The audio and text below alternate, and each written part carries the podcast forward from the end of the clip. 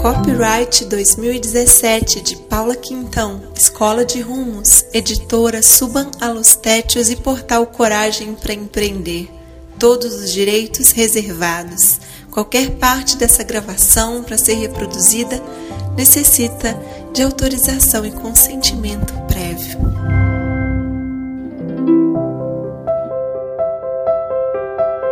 A arte da criatividade sobre nossa capacidade de criar e integrar. Por mim, Paula Quintão. Criatividade tem a ver com dar vida a algo, com criar, com dar à luz, com entregar ao mundo algo que foi processado dentro.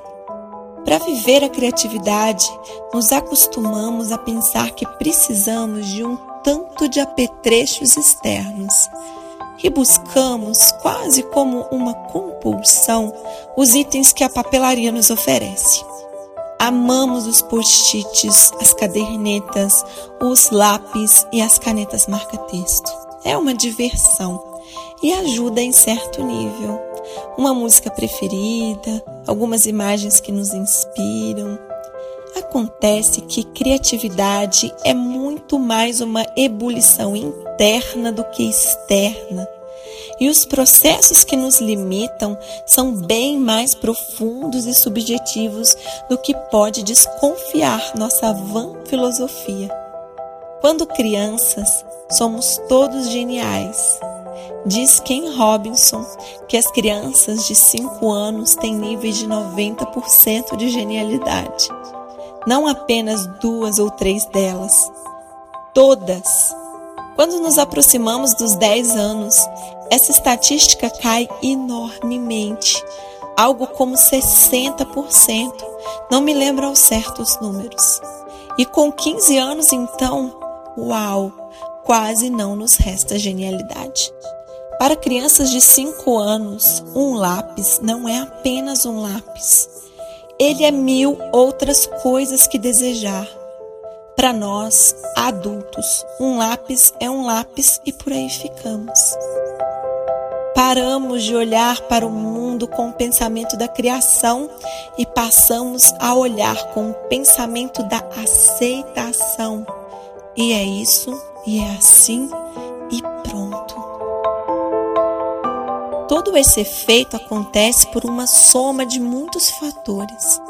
Há um documentário muito lindo disponível agora no Netflix, O Começo da Vida. Nele, crianças lindas e fofas demonstram o quanto são fonte de amor, de carinho, de cuidado com o outro, de integração com o todo. E quando falamos em criação, em criatividade, em entrar em fluxo criativo, em ter ideias ótimas e inovadoras e em colocar movimento todas as ideias em criação, estamos falando muito mais em integração com o todo do que qualquer outra coisa. Aqui está um dos principais pontos da questão. Não estamos separados do todo. Esquecemos que somos um. Nos enxergamos como seres isolados e separados. Esquecemos que entre nós circulam elementos bem mais sutis do que os olhos podem ver. Paramos de perceber as sutilezas que os olhos não podem ver e passamos a olhar para o mundo da matéria, que é mesmo o mundo da separação. Quando nos esquecemos dessa parte essencial, nos foge a sensação de que somos canais da criação, de que as ideias estão disponíveis para todos nós, basta acessá-las. Quando nos esquecemos que somos um com o todo, nos esquecemos que podemos tudo e um pouco mais, de que dentro de nós vive um ser único que faz toda a diferença quando está integrado.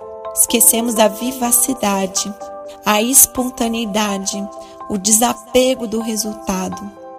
Esquecemos que o caminho é muito mais importante do que onde vamos chegar. Adultos, não queremos perder tempo com futilidade.